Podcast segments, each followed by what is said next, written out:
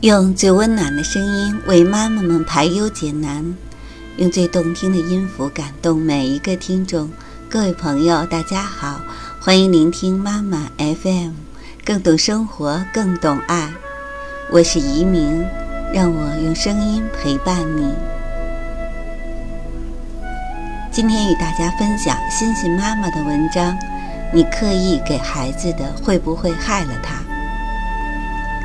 现在孩子的早期教育被复杂化了，众多高端国际早教课程和理念，眼花缭乱的声光电玩具，精美的识字任务卡片，包罗各种玩具和娱乐设施的儿童乐园，充斥在我们眼前。似乎做好早期教育，必须是舍得投入和消费的。我曾经也热衷于追随各种各样的教育理念。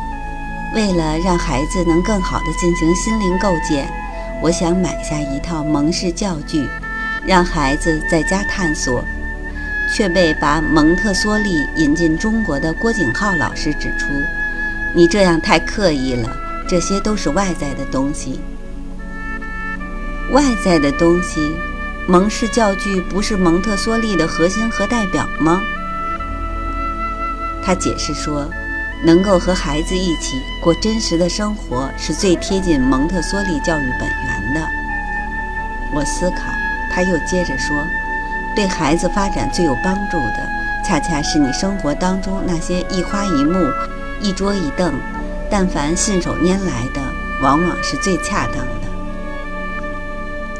当时我并不能理解，但开始反思什么是真实的生活。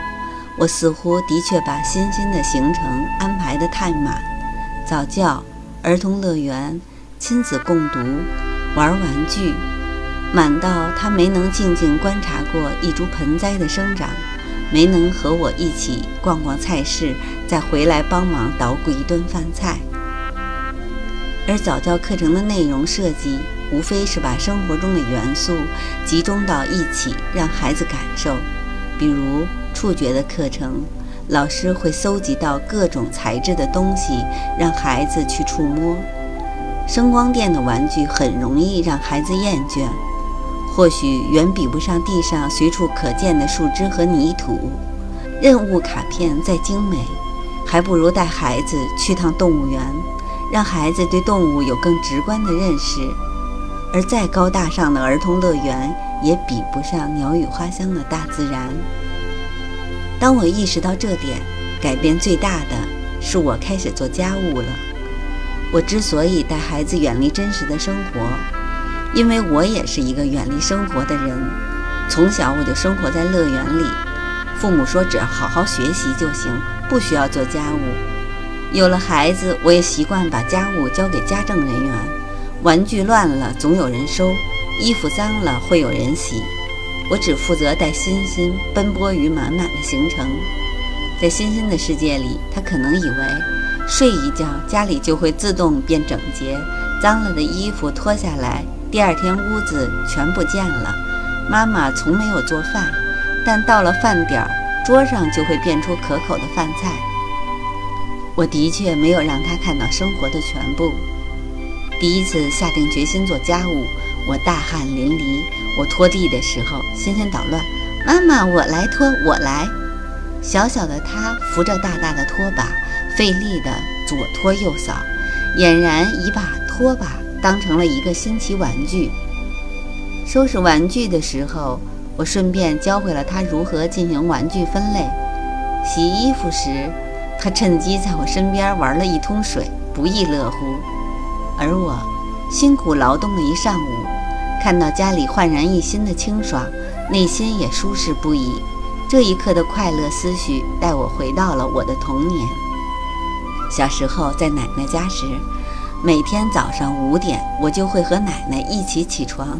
奶奶挎着洗衣篮，牵着我去小河里洗衣服。路上经过一个小水塘时，还不时能看见小鱼儿跳跃出水面。奶奶说那是小鱼儿想出来透透气。到了河边，即便是那么早，村里的阿姨奶奶们都就位了，各自坐在一块石头上，就着另一块大石头的斜坡搓衣服。清晨的小河边响起了此起彼伏的棒槌拍打声、聊天声。我当然也有自己的座位，奶奶会赏赐给我一双袜子洗。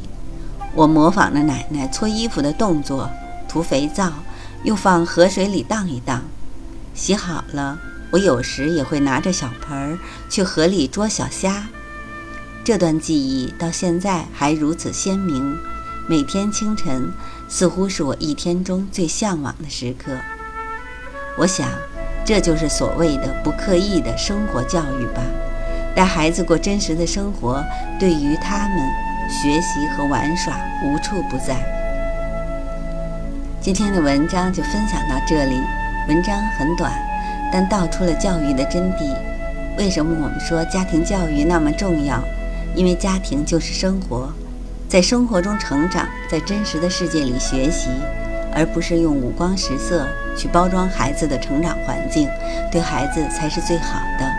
有时候我们要冷静地想一想，如果不给予孩子那么多，孩子真正需要的是什么？妈妈 FM，感谢您的收听。如果您喜欢我们的栏目，可以关注微信公众号妈妈 FM。更多精彩节目，请下载妈妈 FM 收听。